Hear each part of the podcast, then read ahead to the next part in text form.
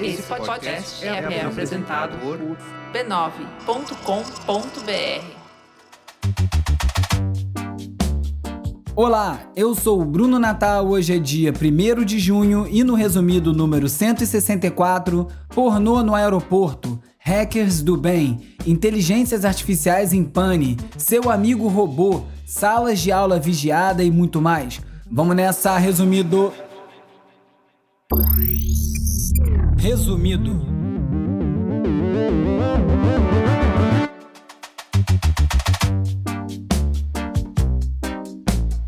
Olá, resumista! Esse é o Resumido, um podcast sobre cultura digital e o impacto da tecnologia em todos os aspectos das nossas vidas. O Resumido é parte da Rede B9, tem o apoio do Instituto Vero e segue em primeiro lugar na Apple Podcasts. A Isabela Inês, que me ajuda a fazer o roteiro do programa, mora em Recife e está acompanhando bem de perto essa tragédia causada pelas chuvas fortes que estão castigando a cidade. E ela avisou que o Instagram, arroba Recife Ordinário, está arrecadando dinheiro, comida, roupas, itens de higiene pessoal para quem quiser e puder ajudar. No perfil do Instagram, arroba Recife Ordinário, tem o Pix para colaborar. Espero que Recife possa se recuperar logo desse golpe. Vamos de cultura digital e como o nosso comportamento online ajuda a moldar a sociedade. Esses dias, totens de mídia do aeroporto Santos Dumont, no Rio, foram hackeados e passaram a exibir vídeos eróticos do Pornhub no meio do saguão para todo mundo ver. Após desligar os monitores, a Infraero informou que eles só serão religados quando a empresa dona dos totens assegurar que isso não vai acontecer novamente. Acho que a Infraero não recebeu o memorando de que não existe nada digital com essa garantia. De qualquer forma, desligar os telões não apagou a situação porque os vídeos da ação circularam o dia todo pelo WhatsApp. Você deve ter recebido. Na Índia, os hackers estão sequestrando dados e exigindo doações de caridade para liberar acessos às informações, disse o UOL. Vale doar roupas para moradores de rua ou ajudar uma pessoa que precisa de atendimento médico. O que importa é publicar o resultado da ação em redes sociais para poder ter devolvido os acessos aos seus dados. Não sei nem se dá para dizer que esse grupo possa ser considerado white hat hackers ou hackers chapéu branco, que são os hackers éticos que se dedicam a testar sistemas, identificar, expor falhas de segurança para que sejam corrigidas. Desconfia-se que os hackers são de uma empresa de segurança de TI na Índia, mas ainda não houve confirmação nem disso e nem se alguém cumpriu as exigências. O Tecnoblog comentou um estudo feito pela Microsoft sobre um ataque chamado Account Pre-Hijacking, um método de hackear um usuário cadastrado antes mesmo dele criar a conta. Entre as plataformas mais vulneráveis a esse tipo de ataque estão o Dropbox, o Instagram, o LinkedIn, o WordPress e o Zoom. Semana passada, no episódio 163, eu falei sobre os esforços para criar sistemas de segurança sem senha, mas os especialistas citados nessa reportagem sobre o ataque de pre-hijacking dizem que esse tipo de falha é comum principalmente em sites que querem simplificar ao máximo o cadastro e com isso acabam comprometendo a segurança. É a chamada faca de dois legumes os transtornos causados por hackers e aqueles causados por falhas de sistema andam de mãos dadas. Em São Francisco, um carro autônomo da empresa Cruise bloqueou a passagem de um caminhão do Corpo de Bombeiros durante um atendimento de emergência, contou a Tecmundo. Os bombeiros estavam tentando ultrapassar um caminhão de lixo, mas a pista oposta estava bloqueada por um carro autônomo emperrado. O caminhão de lixo teve que parar o seu trabalho, dar ré para os bombeiros conseguirem passar. A empresa Cruise diz que tudo isso durou apenas 25 segundos. Só que além de 25 segundos no incêndio poderem ser a diferença entre a vida e a morte, o problema não é exatamente esse exemplo extremo de um bug, mas sim a fragilidade desses sistemas de carros sem motorista, demonstrando então que ainda deve faltar um pouquinho para eles entrarem no nosso dia a dia. E como guerra não é lugar para pedir táxi, a Vice conta que militares ucranianos estão apostando em bicicletas elétricas para transportar armas antitanque e suprimentos médicos no combate à invasão russa. Mas o motivo da escolha não são as tarifas dinâmicas dos aplicativos, mas sim porque, além de serem rápidas para fuga, as bikes elétricas são bastante silenciosas. Eu tenho uma opinião pouco popular sobre bicicleta elétrica, como alguém que não tem carro há 15 anos, eu não quero nem dado, a não ser que eu possa vender ele imediatamente. Eu prefiro pedalar e fazer o exercício. E exatamente por isso é muito complicado dividir as poucas vias preferenciais de bicicleta com mais veículos motorizados. Isso é papo para um outro episódio. Voltando ao tema, além de REC, a gente ainda sofre a ameaça constante das estruturas de vigilância no nosso dia a dia. O estudo Stalking Online em Relacionamentos, realizado por desenvolvedores do antivírus Kaspersky, diz que um em cada quatro brasileiros já foi ou está sofrendo um monitoramento abusivo por meio de tecnologia. É o que diz a Tecmundo. A instalação de apps espiões é muito mais comum do que a gente imagina e mais de 70% dos brasileiros nem sabem o que é stalkerware ou spouseware ou da existência de aplicativos para espionar alguém, normalmente usado para espionar o cônjuge, como diz a mulher do, do sujeito que não sabe falar. Essas práticas são ilegais e são uma forma de violência que ainda é muito pouco estudada. E é de se pensar como a gente vai lidar com essas questões quando a gente se relacionar com robôs for algo ainda mais presente nas nossas vidas. A gente já se relaciona com robôs, não humanoides, mas todo sistema desse que a gente acessa é um robô. A The Verge conta que em Nova York o governo está distribuindo robôs em asilos para fazer companhia aos idosos. Os robôs também auxiliam nos exercícios físicos, conversam, ajudam os idosos a se comunicar com seus parentes e até acompanham as metas de saúde. O robô chamado LQ foi criado pela empresa israelense Intuition Robots e tenta remediar o problema de isolamento social entre idosos. A estimativa é que mais de 14 milhões de idosos vivem atualmente em completa solidão nos Estados Unidos. O abandono de idosos não é coisa nova, mas é até triste imaginar que a solução seja criar robôs porque outros humanos e muitas vezes até a própria família não queiram se relacionar com esses idosos. Enquanto alguns robôs fazem companhia, outros servem para fazer entregas. A Walmart, uma rede de supermercados dos Estados Unidos, está expandindo a sua frota de drones de entrega e robôs de armazenamento. Com essa expansão, a empresa pretende atender mais de 4 milhões de residências em seis estados dos Estados Unidos.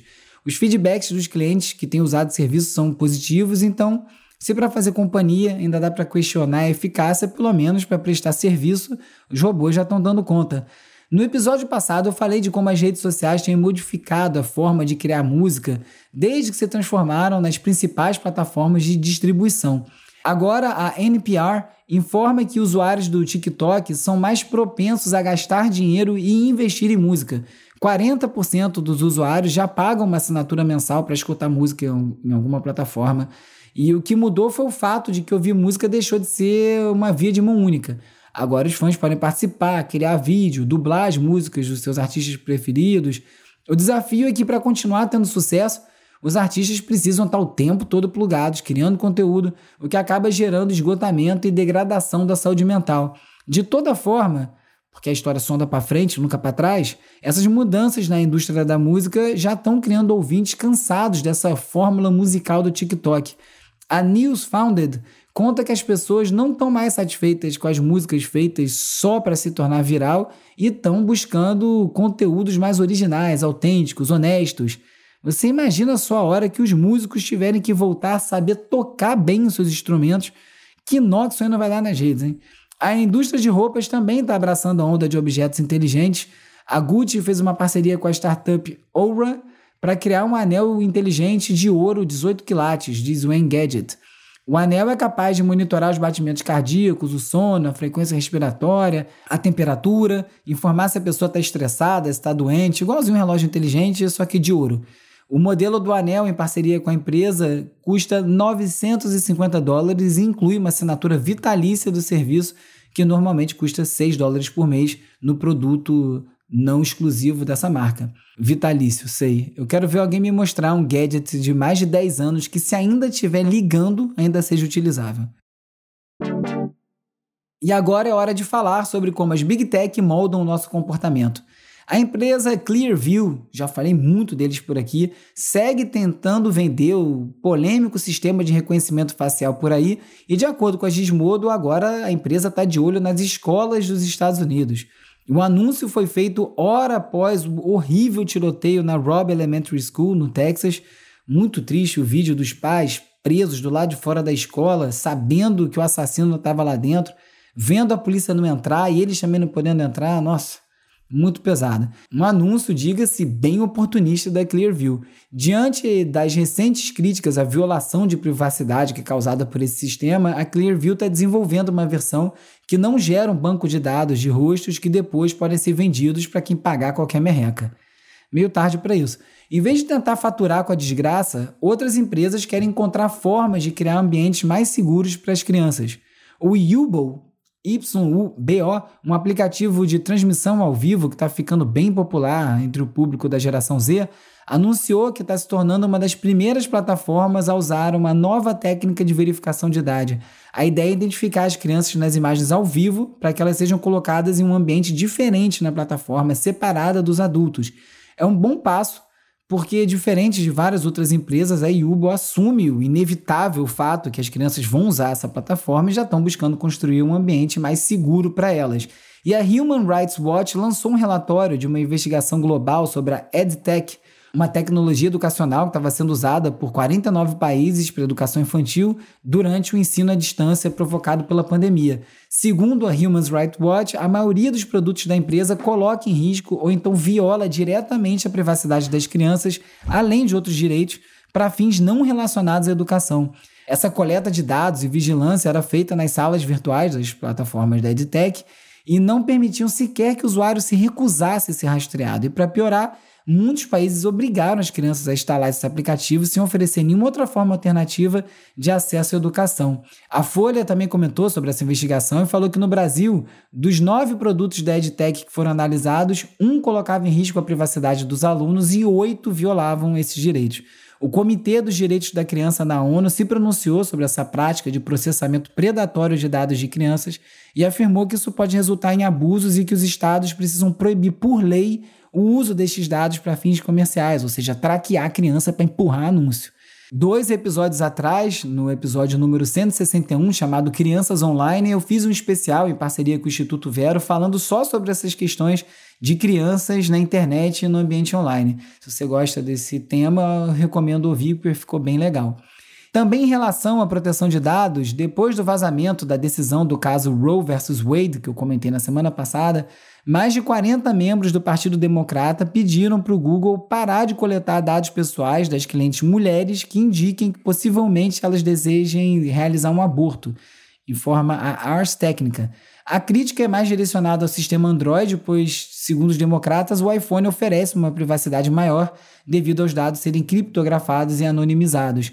O resultado da revisão dessa jurisprudência do caso Roe versus Wade é que o aborto vai ser tornado ilegal em 26 estados dos Estados Unidos. É um retrocesso gigantesco e mais um desrespeito com o direito das mulheres decidirem o que fazer com seus próprios corpos sem correr risco de morte para fazer valer essa sua escolha.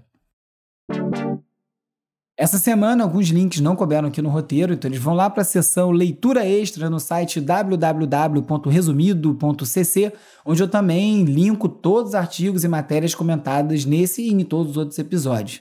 Na Ion Design, de Fela a Made, uma linhagem de arte de confronto da família Kuti. E no New York Times, tecnólogos de língua russa reconstroem suas vidas em uma casa em São Francisco. Se você quiser falar comigo, você pode me procurar no Twitter, urbiurbe, ou então no Instagram, no TikTok, no arroba resumido.podcast. Tem também o youtube.com.br resumido, ou você pode fazer parte da comunidade no Discord. Tem link para isso tudo lá na home do resumido.cc. E você também pode me mandar um oi pelo WhatsApp ou pelo Telegram para 21 97 969 5848 e entra para a lista de transmissão, onde eu envio alertas de novos episódios, conteúdo extra, link para o resumido.cc e várias outras coisas. Hora de relaxar com as dicas de ver, ler e ouvir. Questions have arisen, such as who is he, what is he, where did he come from, is he a creature of a foreign power, is he a creep, is he dangerous, is he smart, dumb, nice to his parents, real, put on, crazy, sane, man, woman, robot, what is this? O documentário Moon Age Daydream celebra os 75 anos da vida do ícone David Bowie, dirigido pelo Brett Morgan, do excelente The Kid Stays in the Picture, sobre o produtor de Hollywood Robert Evans, que por acaso era chefe de um dos meus melhores amigos que mora em Los Angeles, tive o prazer aí de visitar a mansão dele em Beverly Hills e conhecer o Robert Evans, uma verdadeira lenda. E o Brett Morgan também dirigiu o polêmico Montage of Hack sobre Kurt Cobain, que eu adoro. Moon Age Daydream se auto-intitula uma experiência cinematográfica e parece bem doidão e chapado. Eu já quero muito ver chapado.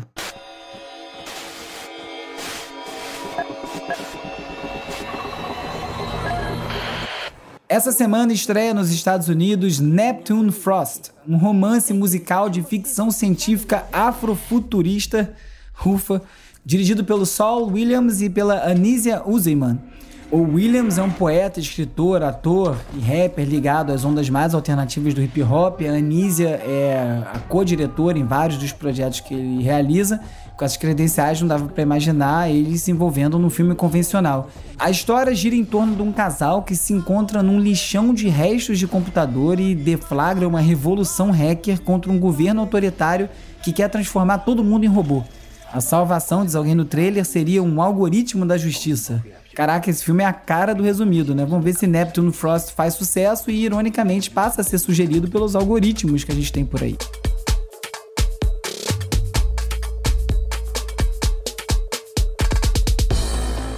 Lançada há pouco mais de um ano no SoundCloud, a coletânea Máfia do Dendê finalmente chegou às plataformas de streaming. A coletânea foi idealizada pelo DJ e produtor Lúcio K. E o disco reforça o que o Baiana System tem mostrado para todo mundo faz muito tempo, que a Bahia está pulsando numa onda muito grave. Ou, como já chamaram alguns, Bahia Bass ou até Axé Bass, como numa reportagem que eu escrevi sobre esse movimento em 2014, tem lá no meu blog, o Urbi. O som cozinha elementos do reggae, do trap, mais a rocha, pagodão, funk, tudo num caldeirão percussivo. E a Máfia do Dendê tem 12 faixas assinadas por vários produtores da Bahia, cada uma mais apimentada do que a outra, como a Toda Massa do Lucicai, DJ Verson e Canalhas, que traz um sample de um discurso do ex-deputado Jean Willis. Nesse episódio, você ficou sabendo que ataques hacker estão se tornando mais corriqueiros, que salas de aula infantis estão sendo vigiadas e que um robô pode ser seu melhor amigo. Soube também que carros autônomos ainda estão longe de ser realidade, que drones já fazem entregas, que a coleta de dados segue a pleno vapor e muito mais.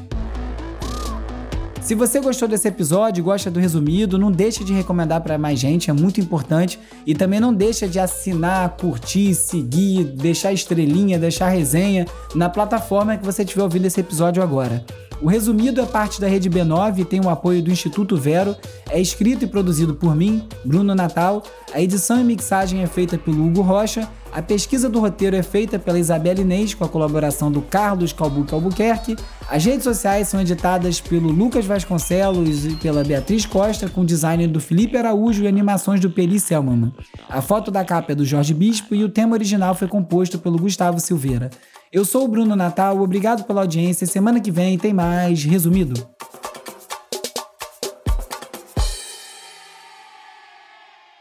Esse podcast é apoiado pelo Instituto Vero. Resumido, resumido.